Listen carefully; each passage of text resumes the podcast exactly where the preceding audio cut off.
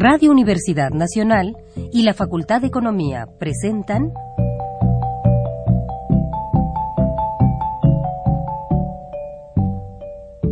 Los bienes terrenales.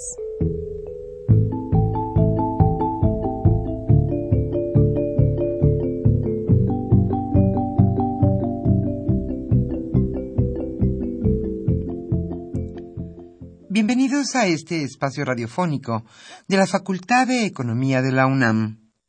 Como cada semana, estamos aquí con ustedes para reflexionar sobre un tema interesante relacionado con la economía, la política, la cultura y las cuestiones sociales. En nuestra mesa de análisis participan destacados especialistas, quienes nos acompañan hoy en este estudio y como siempre, le invitamos a participar en este programa a través de sus llamadas telefónicas. Para nosotros es un gusto saber que usted desde su casa, desde su oficina o en el lugar donde se encuentre, se interesa en el tema que tratamos. Nuestro número 5536 8989. Repito con mucho gusto. 5536 89 89.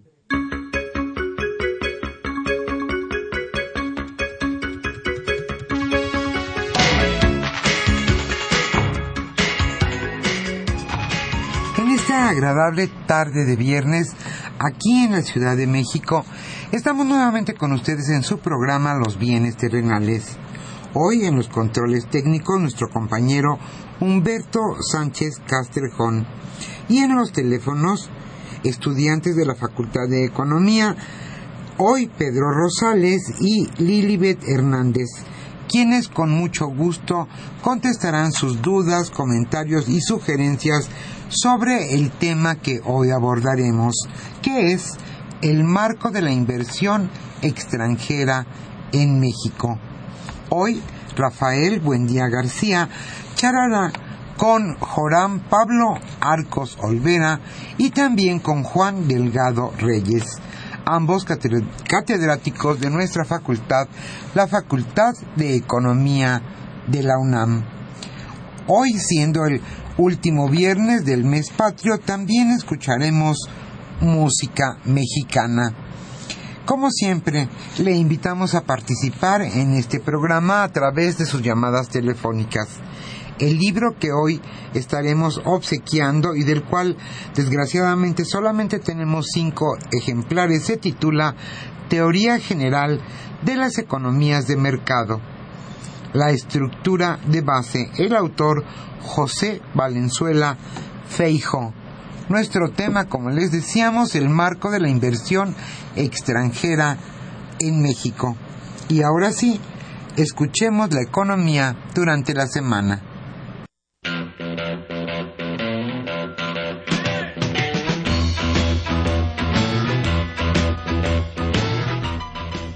La economía durante la semana.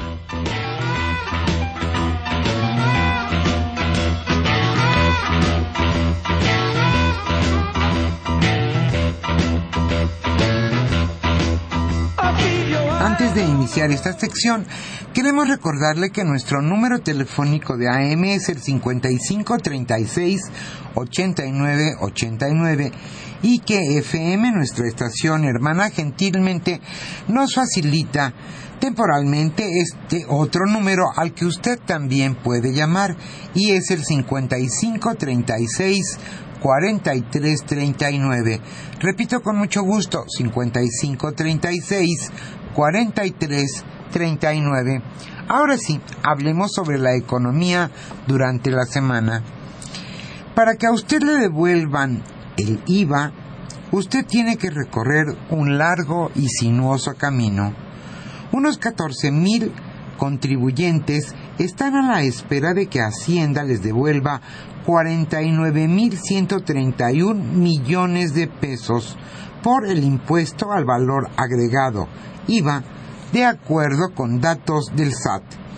Esto fue ocasionado por la mayor vigilancia que está ejerciendo el fisco sobre estas peticiones, por lo que gran parte de los contribuyentes todavía no tienen alguna resolución.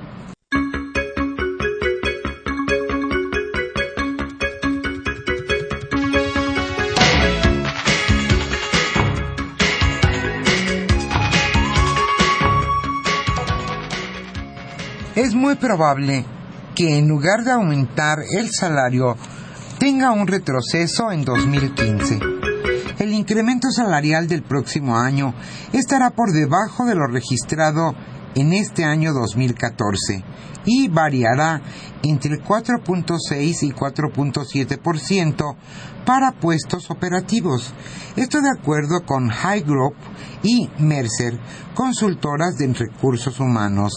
High Group aseguró que los empleadores otorgarán un alza en el salario de 0.3 puntos porcentuales por debajo del incremento promedio que se dio este año, que fue de 4.9%.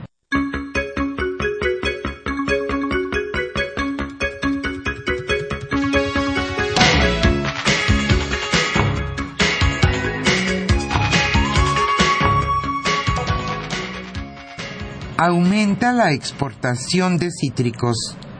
El valor de la exportación de cítricos como el limón, la naranja, la mandarina y la toronja se incrementaron 32.3% en los primeros ocho meses del año. Esto con respecto al mismo periodo de 2013. Esto según datos de la Secretaría de Agricultura. Los más exportados son el limón mexicano, el limón persa y la naranja, con incrementos en valor del 123, 64 y 34% respectivamente.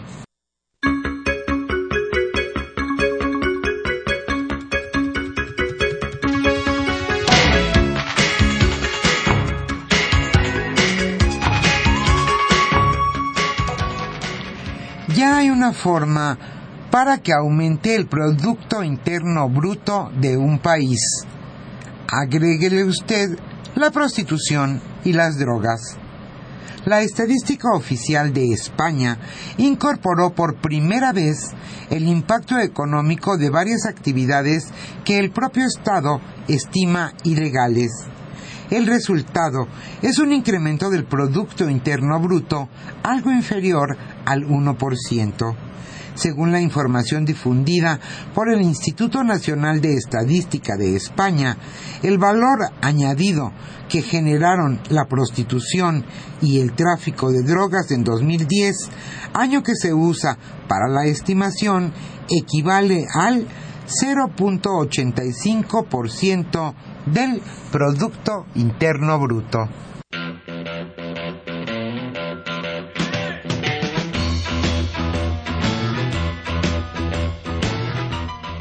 Por la Facultad de Economía.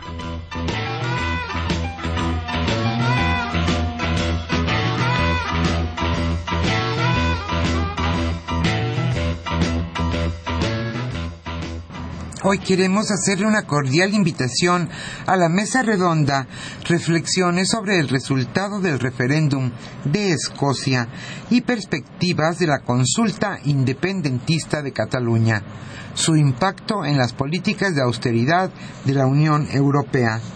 Los ponentes son Jorge Alfonso Calderón y Raúl Carvajal. Modera Rosa María García Torres. Esta mesa redonda se realizará el próximo lunes 29 de septiembre a las 12 horas en el aula magna Jesús Silva Herzog, ubicada en la Facultad de Economía de la UNAM en Ciudad Universitaria.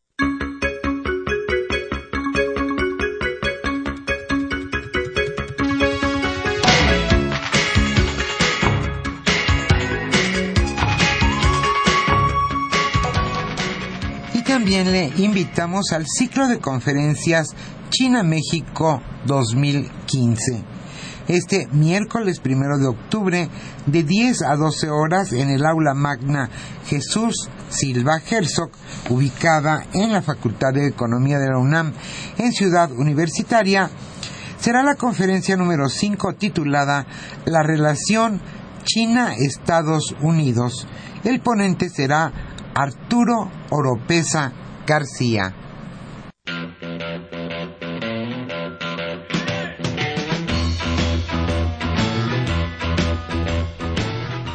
El tema de hoy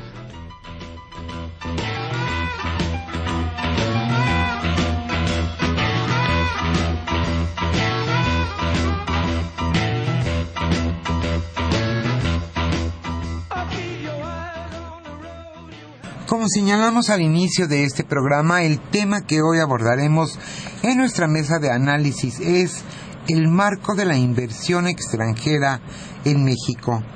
Hoy, Rafael Buendía García charlará con Joram Pablo Arcos Olvera y Juan Delgado Reyes. Ellos son catedráticos de la Facultad de Economía de la UNAM. Como siempre, la invitamos a participar en este programa a través de sus llamadas telefónicas. Y como siempre, también la Facultad de Economía les obsequiará un libro a los primeros radioescuchas que se comuniquen a este programa. El libro que hoy obsequiaremos es Teoría General de las Economías de Mercado, la estructura de base, del autor José Valenzuela Feijo. Nuestros teléfonos 5536 8989 y FM, nuestra estación hermana, gentilmente nos facilita su línea telefónica para este programa y el número es 5536 4339. Usted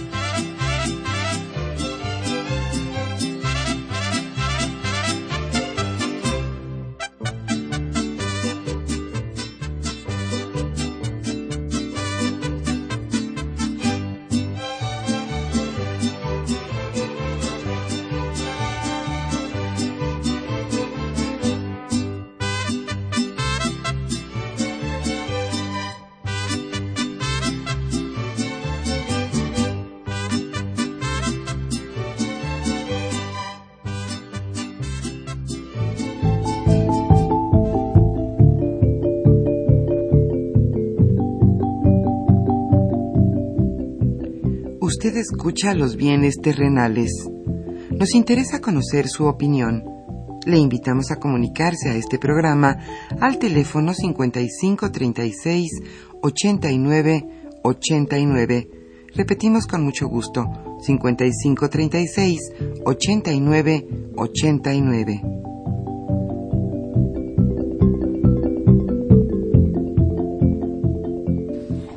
Muy buenas tardes a todos nuestros queridos radioescuchas. Como todos los viernes estamos aquí en Radio UNAM en el programa de los bienes terrenales. Y hoy nos acompañan en esta mesa Joram Arcos Olvera, profesor de la Facultad de Economía, Juan Delgado Reyes, otro también profesor de la Facultad de Economía. Y aquí el tema que vamos a tratar el día de hoy, que es muy pertinente, tiene que ver con la inversión extranjera. Y propiamente dicho, la inversión extranjera directa. ¿Por qué el tema es pertinente? Dado que hemos estado en un periodo de reformas estructurales, que algunas de ellas abren ya el campo de las actividades económicas de la actual economía mexicana para los capitales extranjeros. ¿no? Y bueno, hay mucha confianza, por ejemplo, que vaya a venir inversión extranjera en el área del, petróleo, de la energía, en telecomunicaciones. Y bueno, vamos a hablar un poco y platicar con nuestros profesores que son expertos, Joram maneja muy bien el análisis de la inversión extranjera directa eh, y a Juan le hemos pedido que también nos hable sobre la cuestión legal de la ley. Joram, ¿qué significa la inversión extranjera directa para México?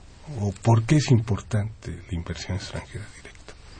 Bueno, antes que nada, buenos, buenas tardes Rafael, buenas tardes Juan, a todo tu auditorio, gracias por la invitación, gracias por, por contemplarme aquí en este espacio y, un saludo a todos los, los radioescuchas aquí del programa de los bienes terrenales.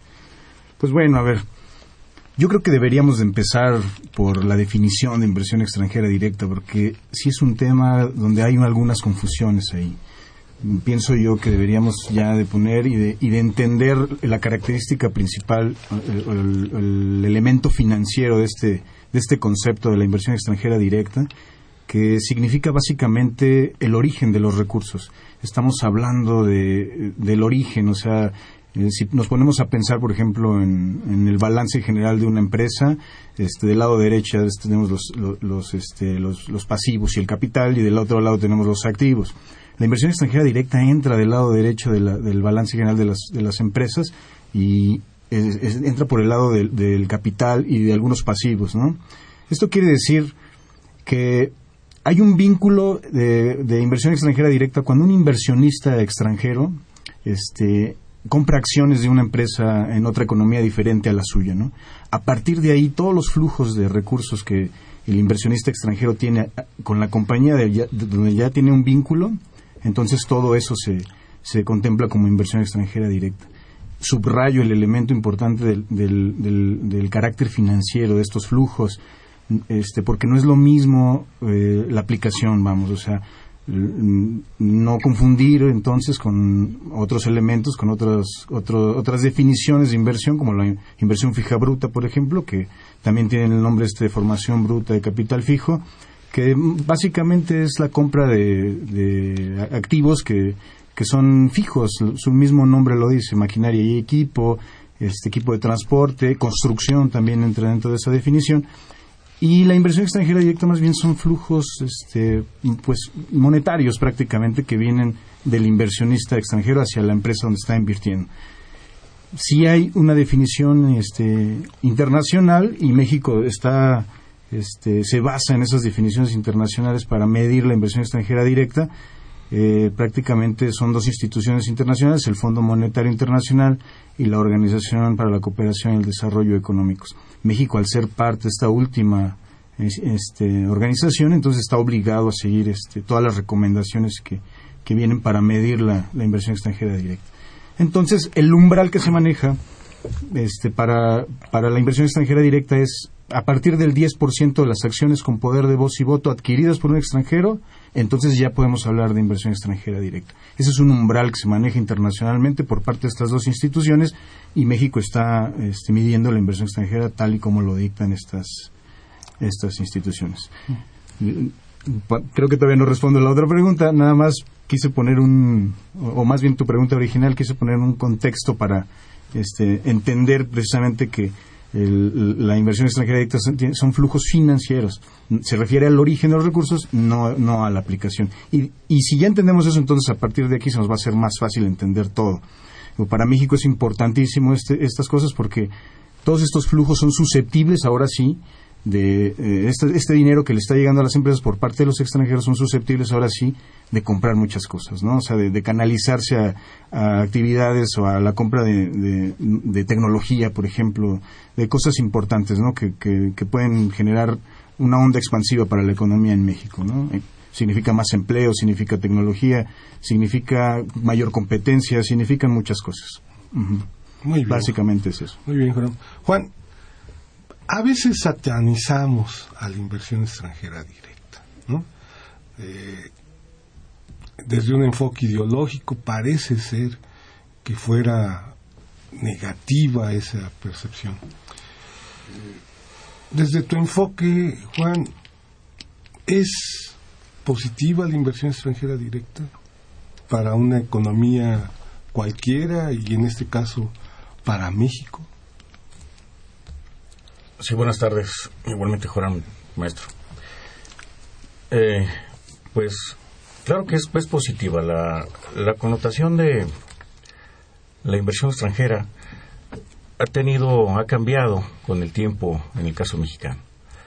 Y bueno, quiero contextualizar una cuestión jurídica porque esto, con independencia de los de la explicación que estaba dando Joram, eh, precisamente la, la ley es la que ha hecho que este tipo de inversiones lleguen a México. En un principio, pues, estábamos hablando de la ley de, para promover la inversión mexicana y regular la inversión extranjera, que tiene que ver que, que, se, que se promulgó el 9 de marzo de 1973.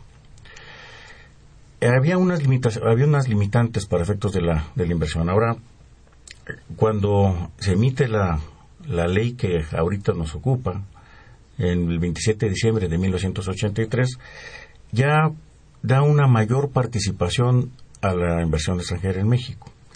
Y no hay aparentemente límites en términos del artículo cuarto de la ley.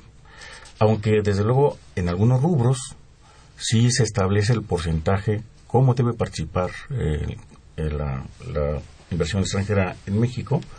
Y, por ejemplo, después de las actividades reservadas, el artículo séptimo de las que habla de las actividades de adquisiciones con regulación específica nos establece cuáles son los porcentajes. Estamos hablando del 10% en sociedades cooperativas de producción, hasta el 25% en transporte aéreo nacional, transporte en aerotaxi, transportes aéreo especializado, y hasta el 49%, que aquí viene, esta es la parte importante, en la fabricación y comercialización de explosivos, impresión y publicación de periódicos, acciones CDT, pesca en agua dulce, administración portuaria integral, servicios portuarios. Esta manera de conceptualizar ahora la inversión extranjera y que ha dado lugar a, varios tratados de libre comercio, específicamente al, de, al tratado con Norteamérica, nos ha permitido en dónde efectivamente pueden intervenir los extranjeros. No ha habido, cuando menos no se ha marcado un límite específico, eh, pero esta connotación pues da lugar a contribuir en estos aspectos que estaba mencionando Joram y que desde luego el Estado si bien es cierto que se permite la inversión extranjera en muchos rubros, también se reserva algunas actividades específicas. Entre ellas, podemos decir que tenía el Estado en 1993, se reservó prácticamente 13 actividades, entre ellas estaba lo del petróleo, los hidrocarburos, la petroquímica básica, la electricidad, cuestión que ahora tiene una modalidad de cómo va a participar, cómo van a participar los extranjeros, puede ser una es a través de las concesiones y otra es a través de los contratos que ya se establecieron en las leyes específicas con la reforma energética. Muy bien. Eh, Joram, a ver. Ah, yo quería este, intervenir un poquito aquí. Este, digo, la literatura sí tiene así como este, una lista de potenciales beneficios y también tiene potenciales perjuicios. O sea, la literatura sí está un poco balanceada en ese sentido. Si tú le, si le buscamos ahí, entonces hablan de, son potenciales todo, por lo mismo que, que yo comenté hace rato del, carácter financiero de los flujos. Entonces, eh, dentro de los potenciales beneficios ya, ya comenté algunos, son generación de empleo, mayor competencia, generar divisas también para el país para poder hacerle frente a todos los compromisos que tenemos en moneda extranjera con el, con el exterior, este incremento de exportaciones, tenemos este, una mayor liquidez empresarial porque las empresas tienen acceso también a, a fuentes de financiamiento externo, no necesariamente del propio país. Este, puedes pensar también en que las empresas como, ya, como son grandes y tienen una red global de, digo, en, eh, participan en la cadena global de valor, ¿no? Entonces también puedes pensar que en otros países ellos también tienen prácticas empresariales de avanzada y son empresas socialmente responsables, muchas de ellas, ¿no? Que a lo mejor este, podrías compararlas con algunas domésticas y que apenas van ahí surgiendo con eso, ¿no? dentro de los potenciales perjuicios también encontramos algunos, ¿no? O sea, si, si nos ponemos a pensar, y, esos son yo creo que los grandes, los grandes retos para analizar. Yo creo que esa es la importancia, o, por ahí va centrada tu pregunta acerca de si está satanizada la inversión extranjera, ¿no? Este, dentro de los potenciales perjuicios podemos pensar que el país se va a estancar en el desarrollo si se dedica a actividades extractivas, por ejemplo, con bajo valor agregado. Si la inversión extranjera viene y nada más se lleva los recursos, los, primarios, por ejemplo, ¿no? Entonces podríamos pensar que se va a estancar en el, en, el estadio del desarrollo y ya no vamos a pasar de ahí, no nos vamos a convertir en un país, eh, eh, sí, en generadores de conocimiento y mayor valor agregado otro, otro perjuicio que también se, se, puede ver es, por ejemplo, el desplazamiento y quiebra de empresas nacionales, ¿no? Eso, eso es una cosa que todo el mundo tiene miedo. Y por eso justamente las leyes vienen en ese sentido, ¿no? De, estar protegiendo sectores, de decir, a ver, aquí nada más se pueden invertir mexicanos, de decir, no, no puedes este, participar hasta más, solamente hasta el 49%, hasta el 20%, hasta el 15% en diferentes sectores. Ese es otro de los problemas o de, los potenciales perjuicios. Y por último, digo, tengo una lista aquí de seis, siete, pero mm, voy, a, voy a decir otro nada más.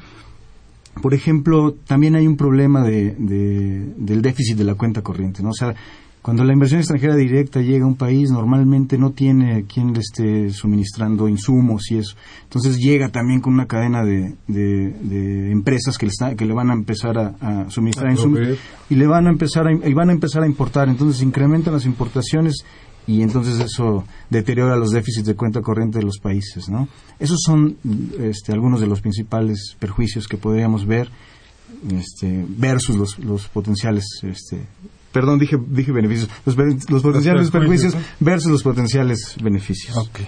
Eh, Juan, digamos, la inversión extranjera directa, con base en la ley de inversiones, eh, ¿se sujeta a esta ley? ¿Hay una cláusula en donde podamos nosotros, como mexicanos, como gobierno, decirle a los inversionistas extranjeros que se atengan a las jurisdicciones y a la jurisprudencia nacional. Y no esto de los intereses americanos, no sé, pensemos en Walmart y que un día Walmart este eh, lo, el gobierno lo obstaculice en ciertas cosas de prudenciales fiscales y el señor Walmart, Sam Walton, este, vaya con Obama y le diga, oye, me están aquí molestando y, y lleguemos a, a estos encuentros entre un capital extranjero del tamaño de San Walton, que es Walmart, por ejemplo, ¿no? y el gobierno mexicano, o nuestra legislación realmente nos protege ante esta inversión extranjera. Bueno, la explicación la voy a dar de dos formas. Eh, la ley de inversión extranjera que actualmente está vigente y que se, ha hecho, se han hecho cuatro importantes modificaciones en el transcurso del tiempo. Eh, la más reciente es la del 11 de agosto de 2014. Contempla, por un lado, la protección para los mexicanos en dónde deben invertir. Específicamente, entonces hay una. La ley ya contempla dónde el Estado se reserva ciertas actividades, como explicaba, y que tiene que las puede, eh, toda vez que es el, el propietario de los bienes nacionales, dentro del artículo 27 constitucional, y por otro lado reserva cuáles son las actividades que van a, las actividades económicas a las que se van a dedicar los mexicanos. Entonces ya hay una protección. Ahora, eso no significa que no puedan participar. Si van a participar hasta cierto porcentaje, como lo hemos explicado. Pero en la misma ley, desde, la, desde el artículo 27 constitucional, y la propia ley de inversión extranjera de origen establece la cláusula de exclusión. ¿Esto qué significa? Que si hubiera alguna cuestión de conflicto entre particulares o entre el Estado y un extranjero con motivo de una inversión, eh, el extranjero lo que tiene que hacer es sujetarse en esta, con esta famosa cláusula de exclusión o la, o la llamada cláusula calvo.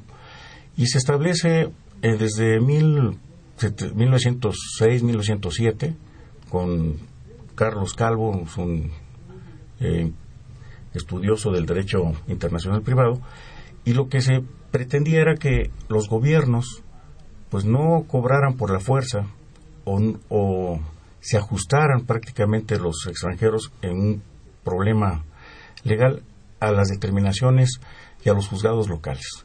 Esto implicaba no intromisión de los gobiernos eh, de donde pertenecía el extranjero y que esto también generara alguna cuestión de conflicto internacional, que México ya la tuvo, por ejemplo, con el caso de la guerra de los pasteles, Venezuela en algún momento dado, y sobre todo iba, eh, se, pensó esta cláusula eh, precisamente en, en, la Haya, una cuestión de convención internacional, a efecto de limitar y frenar los abusos que generaban algunos países importantes, como el caso de Francia, Inglaterra, Alemania y Estados Unidos en algunos casos, sobre todo en, algunas partes de Latinoamérica y otros, eh, otros en, África. Muy bien. Ah, ¿De cuánto? A ver, tú, Joran, hace rato mencionabas una diferenciación y es una pregunta para ambos. Tú hacías una distinción entre la inversión extranjera directa y la formación bruta de capital, ¿no? Que es un tecnicismo o que le llamamos la inversión, nosotros los economistas. Eh, y hablas de flujos financieros, ¿no? Eh, muchas veces los economistas decimos la inversión extranjera directa es la inversión en fierros, en activos, ¿no? Y cuando tú refieres ese flujo financiero, ¿qué diferencia habría con la inversión de cartera, por ejemplo? Estos flujos financieros eh, también extranjeros, ¿no? que entran eh, a, los mercados de capitales y de dinero, ¿qué diferencia habría eh, en esta distinción que estabas diciendo? Sí, por supuesto. La inversión extranjera, la inversión de cartera en especial, no necesariamente, hay inversión extranjera de cartera, por supuesto, pero normalmente está un poco, este, como cotizando en bolsa, entonces los tenedores de acciones pueden ser tanto mexicanos como extranjeros, en un minuto puede cambiar todo, entonces, bueno, es, lo pongo en ese contexto, ¿no? La gran diferencia de, la inversión extranjera directa contra la, contra la inversión extranjera de cartera es prácticamente el como la injerencia en las decisiones de las empresas, ¿no? Una persona que, que, compra acciones en la bolsa normalmente no tiene, no tiene injerencia en las decisiones de la empresa, lo único que está haciendo es como tratar de obtener ganancias a través de la venta de esas mismas acciones o a lo mejor esperar la, su, parte de utilidades que le corresponde al final del ejercicio, ¿no?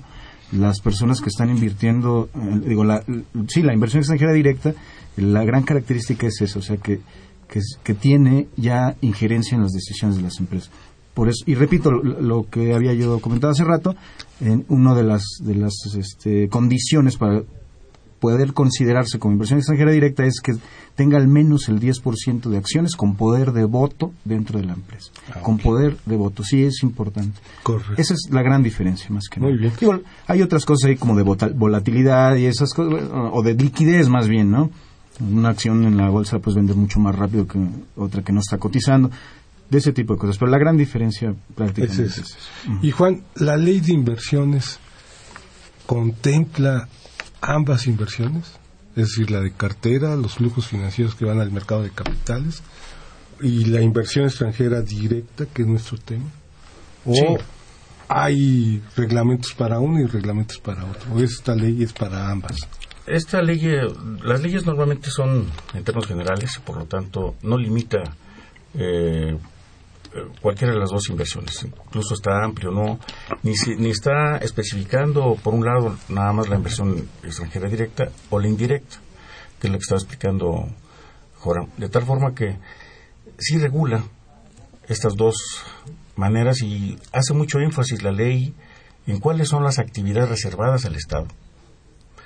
¿Cuáles son las actividades económicas reservadas para los mexicanos? Que no ha sido, bueno, aun cuando hemos estudiado en algunas obras de economía que, que lo que señalan es lo que ha hecho, lo que ha venido haciendo el Estado desde 1917 en esta parte de protección del comercio interno. Todavía lo tenemos en la Constitución, todavía lo tenemos en esta, en esta ley, Y específicamente, cuando mencioné yo en el artículo séptimo, ¿en dónde va a participar de manera específica los, los extranjeros?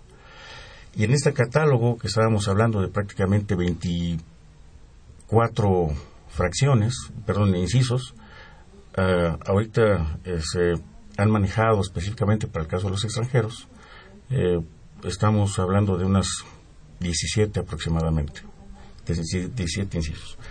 De tal forma que ahí es donde pueden incidir en los dos tipos de inversión. No hay limitación, hay una, obviamente esta forma de cómo se va a regular el caso de la inversión extranjera directa tiene que ver con la Comisión eh, Nacional de Inversiones y el Registro Nacional de Inversiones Extranjeras que son que lo regula, bueno, que tiene bien especificadas las, las facultades y actividades eh, a través de la Secretaría de Economía. En la Comisión Nacional de Inversiones Extranjeras pues participan varios varios eh, secretarios que tienen injerencia en razón de la competencia, entre ellos Gobernación, entre ellos la Secretaría de Hacienda, la Comisión Nacional Bancaria de Valores. Eh, y bueno, pues ahí es donde se fijan algunas autorizaciones específicas en aquellos campos en donde quisiera intervenir el, extranjero. Muy bien. Vamos a hacer un pequeño eh, espacio para que este, veamos la segunda parte y los invitamos a que nos llamen porque créanme, el libro de Teoría General de las Economías del Mercado es importante. Nos vemos.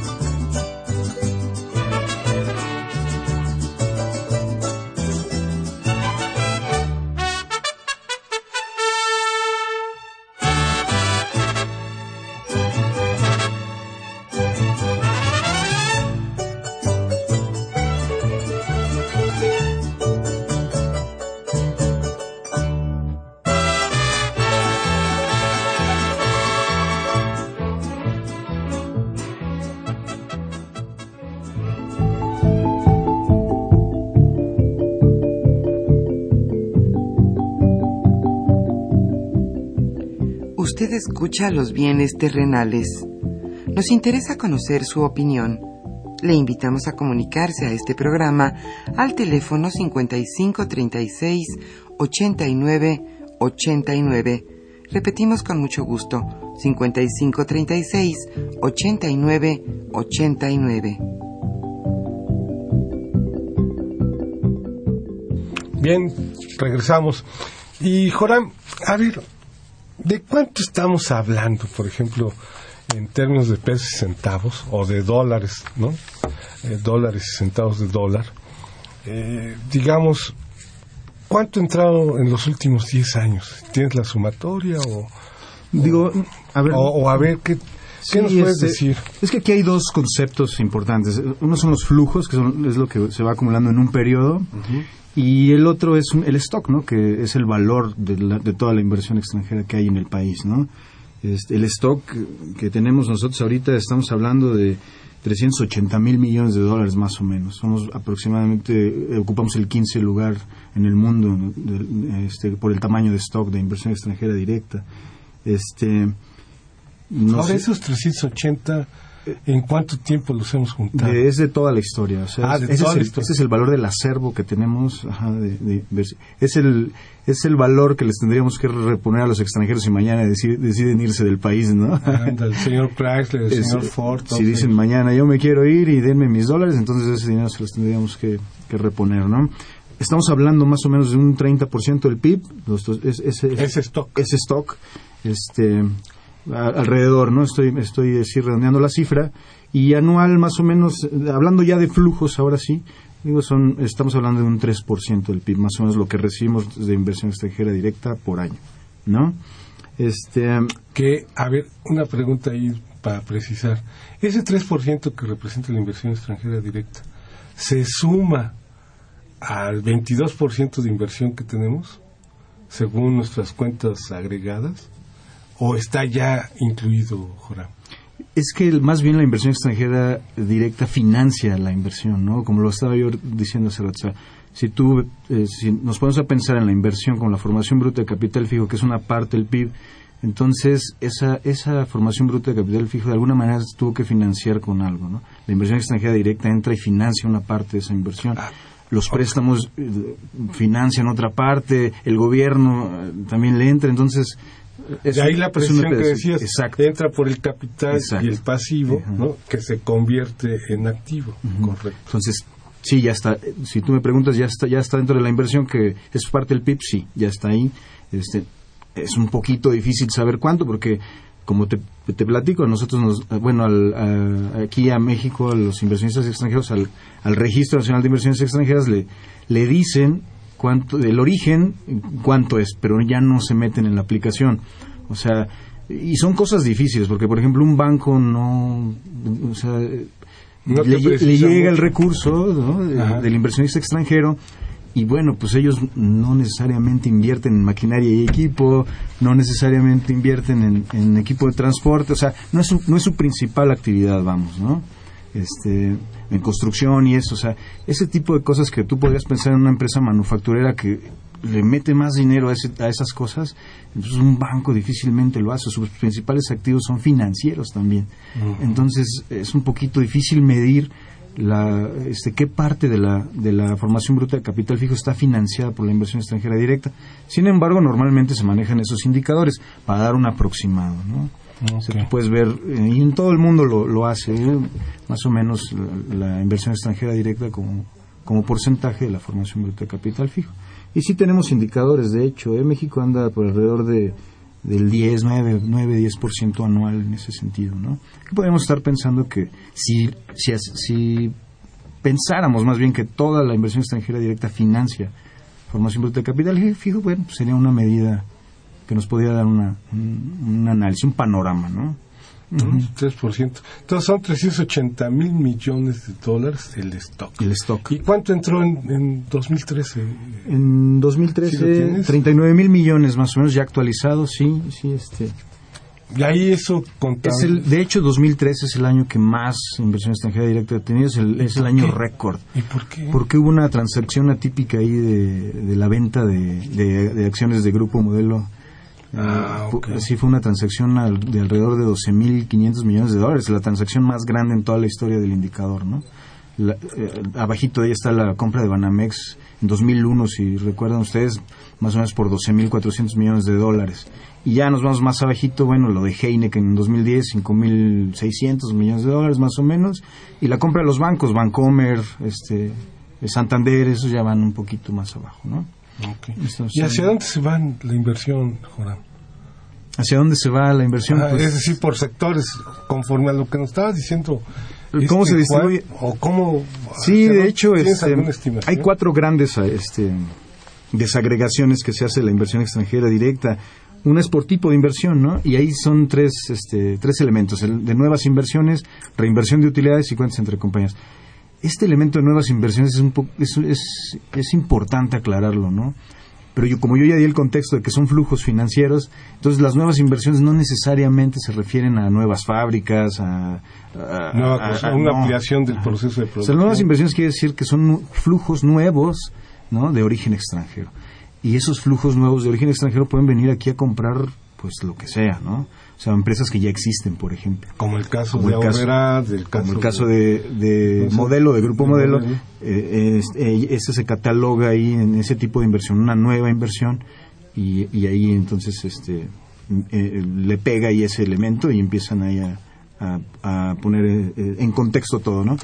La reinversión de utilidades, que pues efectivamente como lo dices, o sea, como lo dice el término, o sea, las utilidades que genera la empresa, y la parte que le corresponde al extranjero, bueno, pues se le, se le da, una parte deciden ellos repatriarla a, su, a sus lugares de origen y otra parte deciden reinvertirla. De hecho, esas cuentas vienen en la cuenta corriente de la balanza de pagos, ahí pueden ver usted, o sea, cualquiera que se quiera meter, ahí en la cuenta corriente pueden ver ahí utilidades reinvertidas, utilidades remitidas y ahí más o menos se van a dar cuenta.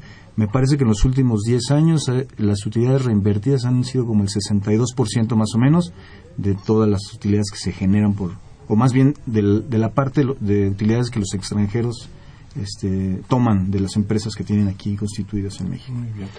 Juan, y bueno, este, la nueva ley, la que se reformó con base en estas reformas estructurales que ha habido, cambia significativamente con la de 83, es decir, ya prácticamente la inversión extranjera puede estar en todas las actividades económicas o todavía hay reservas para los inversionistas nacionales, otras tantas para el Estado, o ya todo está abierto, Juan. Bien, la, la ley de inversión extranjera, que es del 27 de diciembre de 1993, Sí hay un parteaguas con respecto de la ley anterior, que era la ley para promover la inversión, eh, inversión mexicana y regular la inversión extranjera. Eh, esta, esta ley no cambia sustancialmente, solamente les voy a poner en contexto lo que cambió el 11 de agosto de 2014. Prácticamente fueron los artículos, el quinto, en dos fracciones y quiero precisar aquí los puntos en, cómo se eh, si bien es cierto decíamos hace rato que, estaba reservado al Estado que estamos hablando de 14 actividades entre ellos la parte más relevante tiene que ver con la petroquímica básica y con la electricidad. Y ahora se le da una modalidad porque con anterior solamente hablábamos de petróleos y demás hidrocarburos originalmente en 1993 pero en esas reformas, donde se incide, estamos hablando de dos fracciones que se modificaron, se reformaron, y tiene que, ver con, se, tiene que ver con la exploración y extracción del petróleo, específicamente como lo señala el artículo 27 constitucional en su párrafo séptimo, y tiene que ver también con el artículo 28. Esto es, esta forma de ver la ley de, inversión extranjera desde 1993 ya lo regulaba el artículo 27 y el artículo 25, el 25, 27 y 28, que estamos, estamos hablando de las, de las actividades estratégicas que el Estado se ha reservado para sí. Y el otro punto que se, que se maneja como reforma relevante y para estar acorde con la con las reformas que se dieron con la ley de hidrocarburos, estamos hablando de la planeación y control del sistema eléctrico nacional. Con base en esa modalidad que establece el artículo 27 constitucional de cómo se le puede trasladar finalmente a los particulares y cómo pueden concursar ahora con los, en los contratos eh, ofreciendo las mejores utilidades finalmente para el Estado. Entonces, sustancialmente fue eso. Y hay algo relevante aquí en el caso de la, del artículo sexto, las actividades económicas y, las sociedades que se mencionan a continuación están reservadas exclusivamente a los mexicanos. Por lo tanto, eh, señala, estamos solamente, se eliminaron, y esto fueron dos fracciones, lo que tiene relación con el comercio al por menor de gasolina. Y el otro es el servicio de radiodifusión. Había una más que se hablaba de las uniones de crédito, que esa fue una reforma de 2008. Y no es que se esté abriendo, no, es que los particulares como extranjeros puedan intervenir en todo. De hecho, ya, ya, ya se establecía desde 1993 en dónde, se, en dónde podían participar, de qué manera podían participar, cuáles eran las restricciones y, y se daban, en términos del artículo octavo, los porcentajes en esas participaciones. Y decía yo que de esas 24 fracciones, pues ahora eh, prácticamente se eliminaron 12, 12 fracciones y se dejaron cuestiones muy particulares. Eh, las más relevantes que se reformaron con esta con esa reforma del 2014, estamos hablando de los arrendamientos financieros, empresas de factoraje, sociedades financieras de objeto limitado y las sociedades que establece el artículo 12 bis de la Ley de Mercado de Valores. Bien. Ahora, así para antes de meternos a las preguntas y los comentarios de nuestros radioescuchos que nos han llegado, tú tienes una estimación con base en estas reformas estructurales de cuánta inversión extranjera va a llegar, por ejemplo, en el sector energético o en el sector de las telecomunicaciones. ¿Hay una estimación por parte tuya? Sí, de hecho, este, digo, estamos pensando, todo esto tiene que ser paulatino porque las reformas se van a ir implementando poco a poco, ¿no? digo, está pensando en, en, las dos reformas grandes, estas de la telecomunicaciones, la energía, que incluye la, este, la, la, extracción de petróleo y todo lo relacionado, la petroquímica y todo eso, y la de telecomunicaciones, estamos pensando más o menos que en 2018 vamos a llegar como a, unos 40 mil millones de dólares. En, un escenario conservador, ¿eh? o sea, estamos, bueno, en un escenario moderado, estamos ah, hablando de un escenario moderado. Digo, este, en el entendido de lo, de lo que significa la inversión extranjera directa, ¿no? O sea, que eh, son flujos que vienen nada más este, del origen de la inversión extranjera. Pues seguramente la inversión, las inversiones van a ser más grandes, pero el origen del financiamiento va a ser otro. ¿no? Las empresas generalmente se financian con préstamos y eso. Entonces, las inversiones van a ser muy grandes, pero la parte de la inversión extranjera directa, yo creo, bueno, y, algunas personas que, estamos trabajando en eso, creemos que vamos a llegar más o menos a una cifra de unos 40 mil millones de dólares eh, para, para 2018 más o menos. De, todos. de todo. O sea, la cifra de inversión extranjera directa total en 2018 va a andar rondando los 40 mil millones de dólares. Un escenario con respecto a los 39, ¿no? Los 39 es un poquito este, engañoso porque tiene, tiene una, una transacción atípica de, más de 12 mil millones de dólares que no es poca cosa. Debemos entender que esos 40 mil se van a agregar al proceso este inercial que llevamos? No, en el proceso inercial estamos pensando que, que vamos a seguir alrededor de unos 20 mil millones de dólares, que es el promedio más o menos de los últimos años. 21 mil millones de dólares es lo que hemos estado recibiendo durante los últimos 10 años más o menos, en promedio. Entonces a eso se le va a agregar prácticamente el doble, ¿no? Que estamos pensando. Entre todas las reformas. Sí. Ah, pues entonces sí es un buen... Creemos que va a ser algo importante, sí. Ah, qué bueno. Bueno, pues vamos a pasar a las preguntas. Y bueno, Javier Guerra, de la Benito Juárez, es industrial, y nos pregunta qué es lo que ha provocado el cierre de las empresas nacionales. Si no es la inversión extranjera, entonces, ¿qué es lo que lo ha ocasionado? Eh, ahorita no sé si quieras contestar, ¿no? Eh, Jorge Aguilar de Tlalpan, que es eh, ocupación de empleado, ¿cuál es el sector económico que recibe mayor inversión extranjera? ¿no? ¿Y de dónde proviene el grueso de la inversión extranjera? Alberto Esparza Recendis del Centro, y es este, egresado de la Facultad de Economía, nos pregunta cómo se encuentra el campo mexicano y todo el sector primario en materia de inversión extranjera. No sé si tengas alguna cifra por ahí. Eh, Armando Cruz Rojas de la Gustavo Madero, también ah, es estudiante de la Facultad de Economía, dice que si podríamos decir algo sobre las inversiones para los próximos años, ya de alguna ya, ya está respondido, ¿no? Eh, Juan Manuel Perrusquía es periodista de la Cuauhtémoc, dice muy interesante todos los temas que, abordan y felicitaciones por tan buen programa. Muchas gracias, este Juan Manuel, que dice lo que los demás callan, ¿ven? Eso, quién sabe, ¿no? Pero pero sí decimos cosas interesantes y pertinentes, de eso sí estamos seguros. Guillermo Matamoros de Tlalpan, también es estudiante de la Facultad de Economía, nos pregunta, ¿por qué a pesar de que la inversión extranjera eh, directa ha crecido, esto no se ha reflejado en un buen crecimiento de la economía mexicana? para ambos, para ahí. Eh, Fernando Almanza de Xochimilco, él es arquitecto, nos dice qué son las mejores cosas que puede ofrecer México al mundo. Es decir, ya nos reformamos y qué tanto vamos a ser atractivos. ¿no?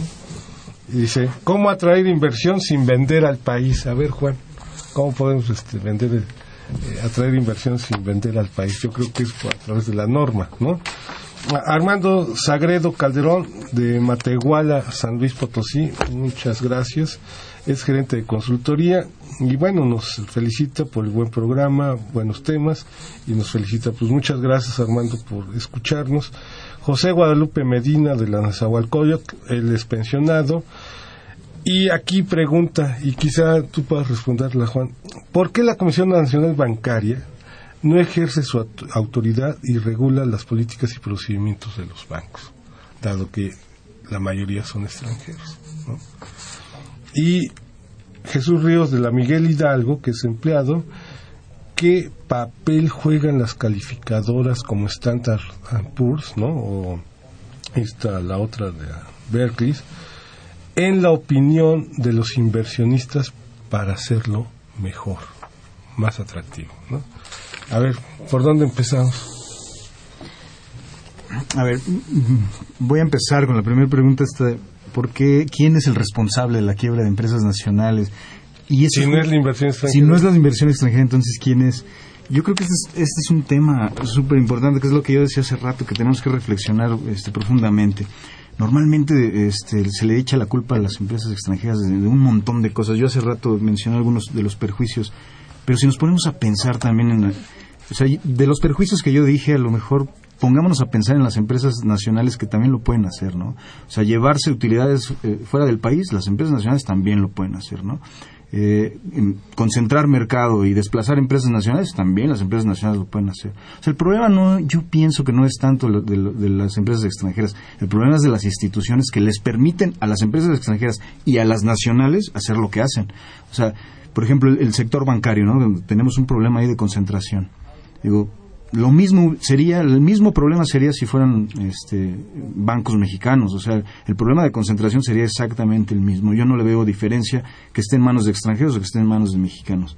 O sea el problema que yo pienso aquí son problemas de instituciones. La quiebra de empresas nacionales se da por un proceso de, destrucción creativa como dice bien este, la teoría económica. Si son si no son eficientes pues ni modo va a llegar una empresa que va a ser más eficiente y la va a desplazar eso, independientemente que sea nacional o que sea extranjera, ¿no? Por ejemplo, eh, hay un muy buen caso, por ejemplo, Walmart, ¿no? Que eh, lo que hace Walmart es a sus proveedores les, los incentiva que sean más eficientes, les pide cosas eh, más baratas que para que ellos eficienten sus procesos y todo. Si no pueden, pues vaya, están fuera. nos quedan un par de minutos para responder así rápido al eh, a ver, voy a responder rápidamente el de origen y destino. El origen y destino, rápidamente, prácticamente el país que de origen de la inversión extranjera es Estados Unidos. Aproximadamente el 50% de los flujos de inversión extranjera directa vienen de Estados Unidos, después siguen Países Bajos y España, en ese orden. Eh, los tres acumulan el 73% de los flujos de inversión extranjera directa. Se dirigen generalmente a las manufacturas, un 48% de la inversión extranjera directa se dirige hacia las manufacturas, un 16% a los servicios financieros y al comercio un 9%. Ya con esos tres sectores tenemos el 73% de la IED. Lo demás se reparte entre los otros 18 subsectores. Bueno, pues ya nos vamos, mis queridos radioescuchas.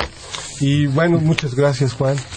Muchas gracias, por ¿De qué nos faltó tiempo? nos faltó tiempo. Esperemos que haya una segunda parte y podamos dirigirnos a nuestros radioescuchas con este tema.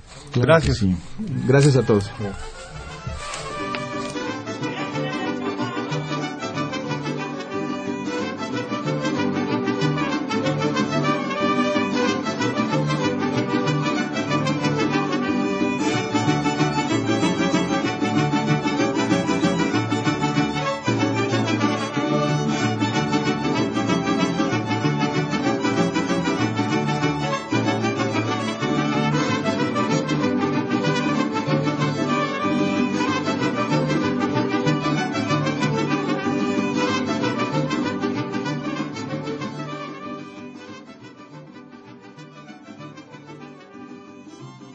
Agradecemos su atención y participación en este programa a través de sus llamadas telefónicas y la invitamos la próxima semana a la misma hora en otro programa más de los bienes terrenales. La coordinación general fue de Carlos Javier Cabrera Adame. La coordinación académica de Aníbal Gutiérrez, Roberto Cabral, Alejandro Pérez Pascual, Rubén Antonio Miguel y Leonardo Lomelí Vanegas. En los controles técnicos, nuestros compañeros Miguel Ángel Ferrini y Agustín Mulia. Y en la voz y producción, su amiga Irma Espinosa, quien se despide de ustedes y le desea un agradable fin de semana.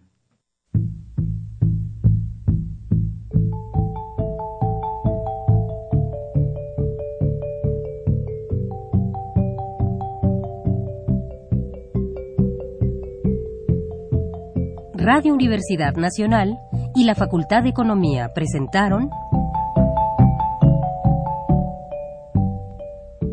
Los bienes terrenales.